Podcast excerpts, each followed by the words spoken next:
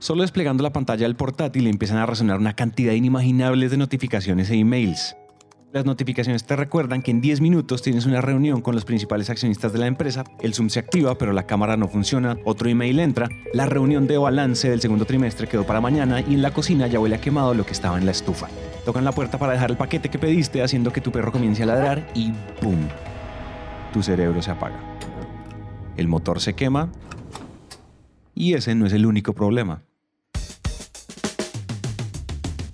Bienvenidos a Innovación Bancolombia, un podcast en coproducción con Emprendete en el que traemos conversaciones poderosas en donde la innovación es la protagonista. Y con cada episodio queremos que se queden con lecciones aplicables para su propio contexto. Si les gusta este episodio, suscríbanse en Spotify y dejen una reseña de 5 estrellas en Apple Podcast. Eso nos ayuda a llevar la innovación a todos los oídos posibles.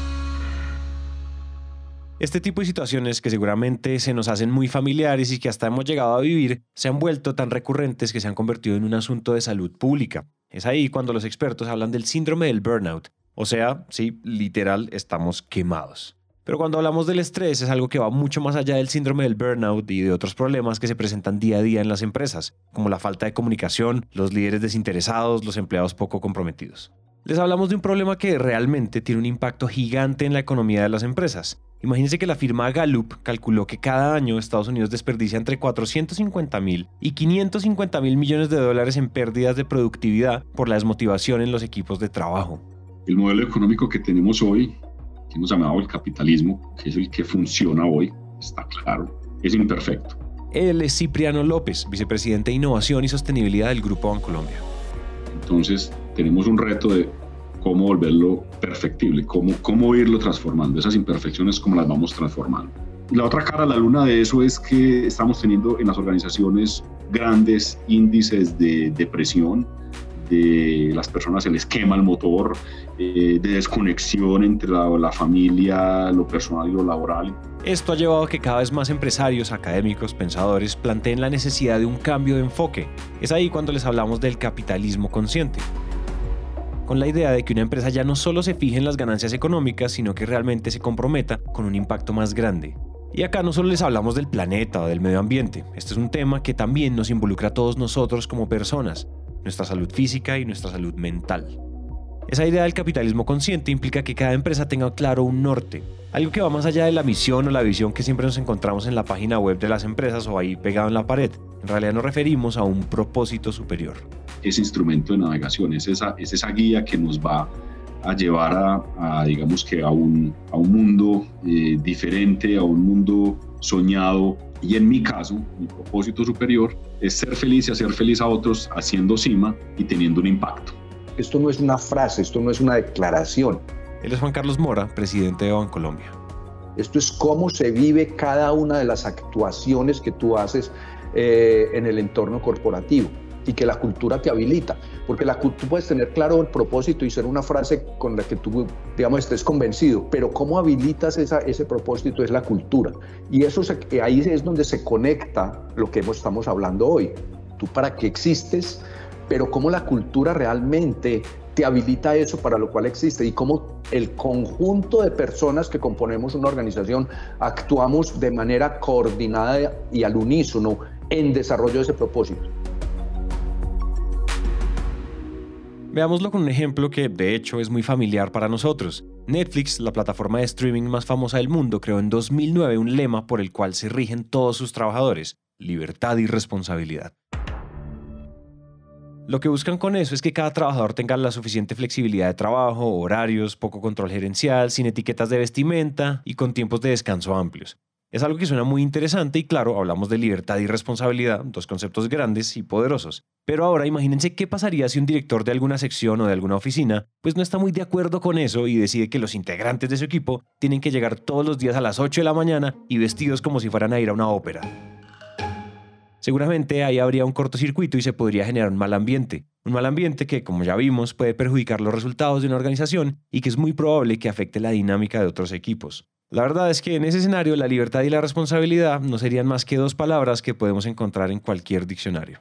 ¿Y qué hace la cultura? Es el habilitador, es lo que hace posible que ese propósito se cumpla. Entonces tenemos un propósito que es el que nos mueve, una estrategia que nos guía, pero una cultura, un talento que es la que lo hace posible. Porque la cultura tiene que tener una característica claramente de bienestar.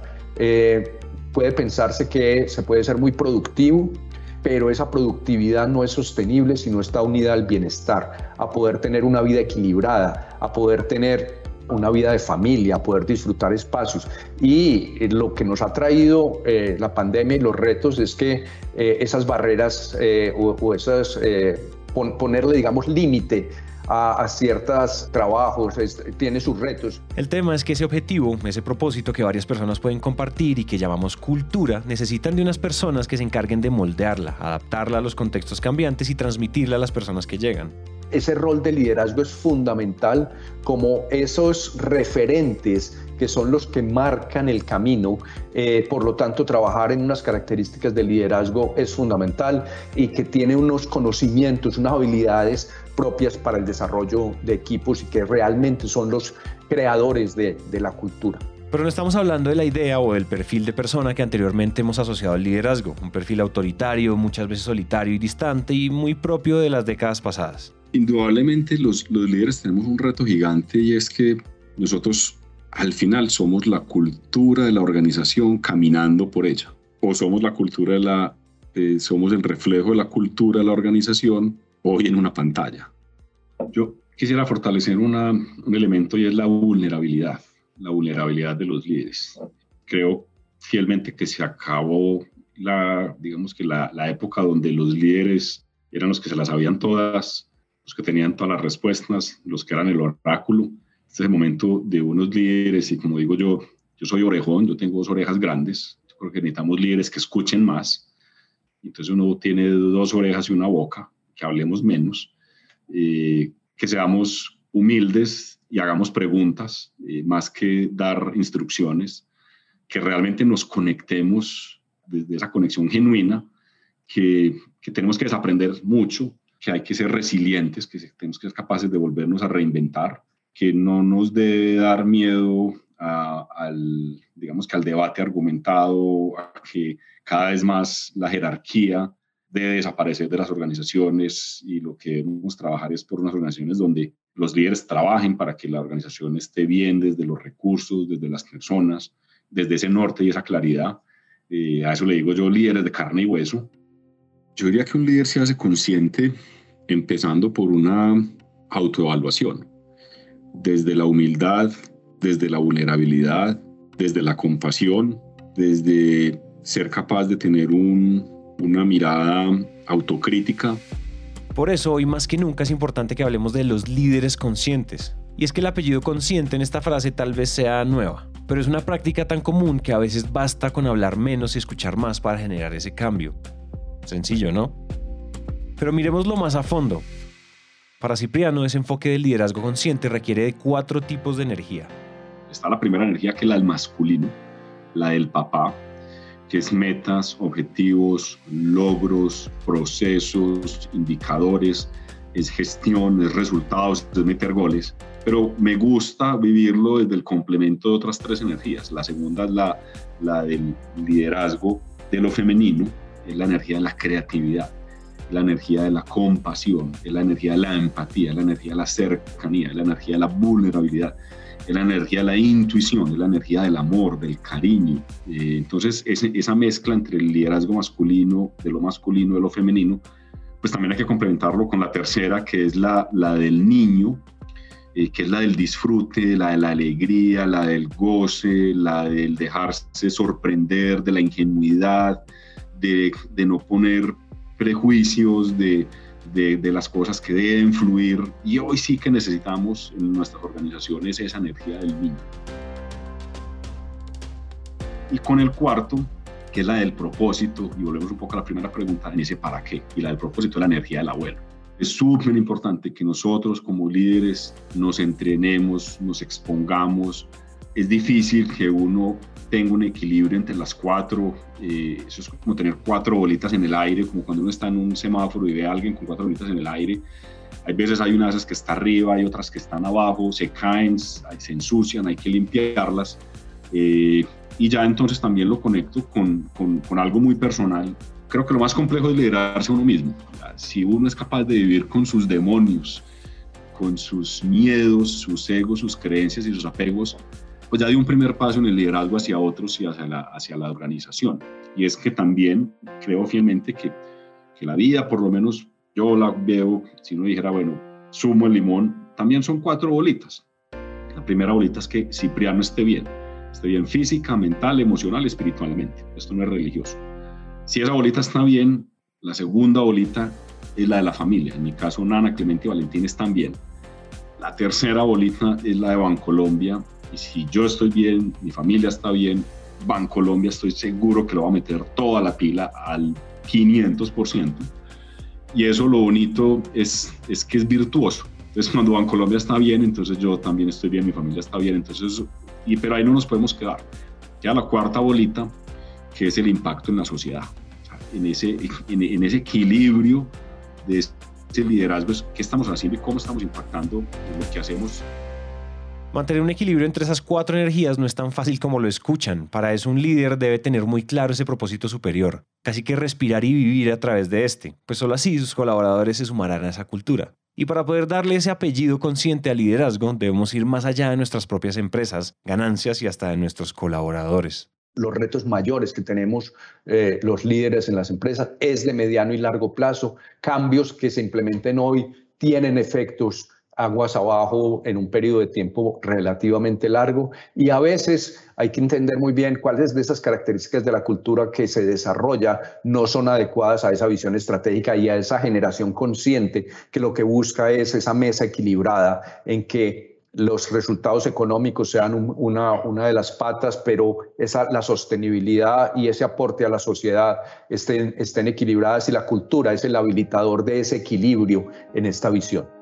La verdad es que ya no basta con crear ambientes laborales óptimos, capacitar a los jefes para que sean más pacientes o darle libertades a los trabajadores. Ahora el mundo también está pidiendo acción. Velar por el cuidado medioambiental y social es el triunfo de los negocios. Por eso, las empresas en su misión de ser conscientes deben generar ese impacto, claro está, sin perder de vista sus finanzas. Y esto no es algo que solo involucre a la banca, en realidad aplica para todos los sectores. Llegan nuevos jugadores a, a la industria, unos que, que llegan de, de, industrias distintas y que entran al mundo financiero, con, digamos que con otras, con otras miradas. Eh, la industria financiera también entra a otros, a otros segmentos. Entonces, digamos que se empiezan como a diluir las fronteras de las, de las industrias y al final yo creo que quedan los seres humanos, quedamos las personas.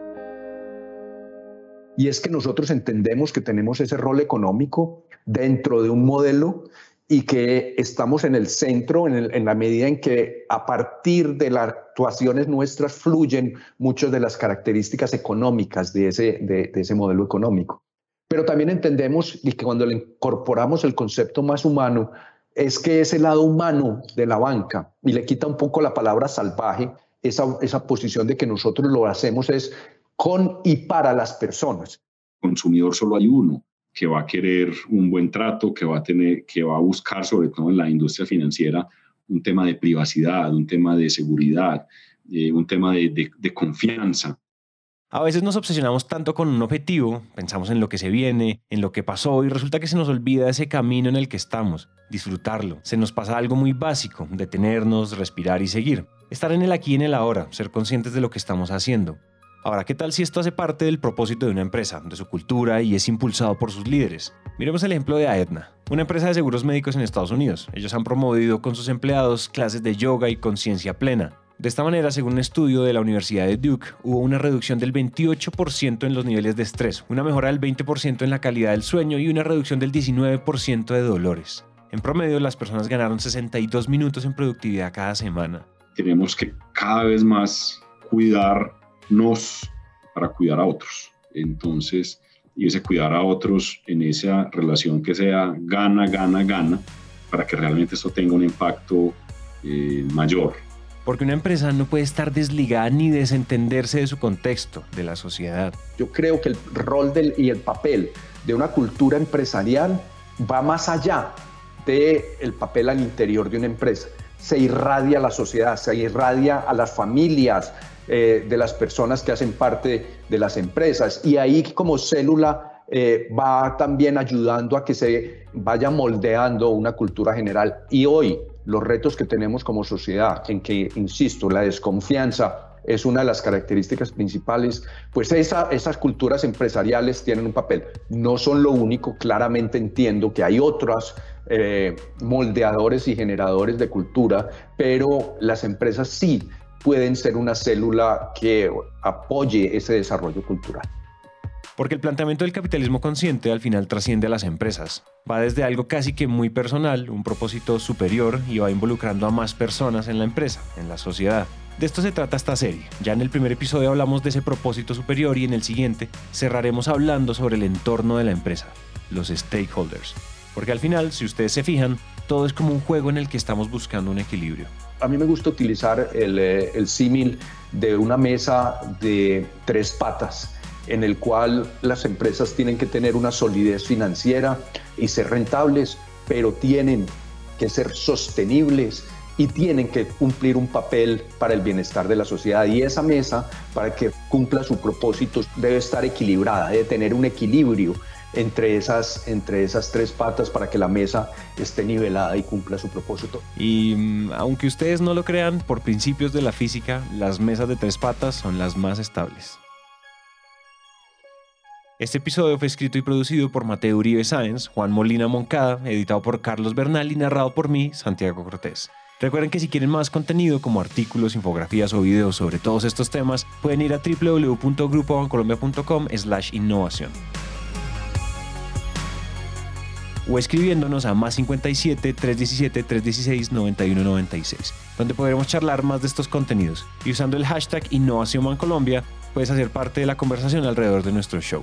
Este podcast es una coproducción entre Bancolombia y Naranja Media y nos vemos en el siguiente episodio. Gracias por escuchar.